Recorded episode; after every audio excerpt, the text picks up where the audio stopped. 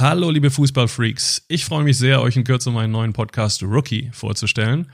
Hierfür bin ich in dieser Saison quer in Deutschland unterwegs und treffe mich mit vielversprechenden jungen Fußballprofis, die gerade erst am Beginn ihrer Karriere stehen, beziehungsweise die als Rookie, also als Neuling in der jeweiligen Liga, ihre ersten Erfahrungen sammeln.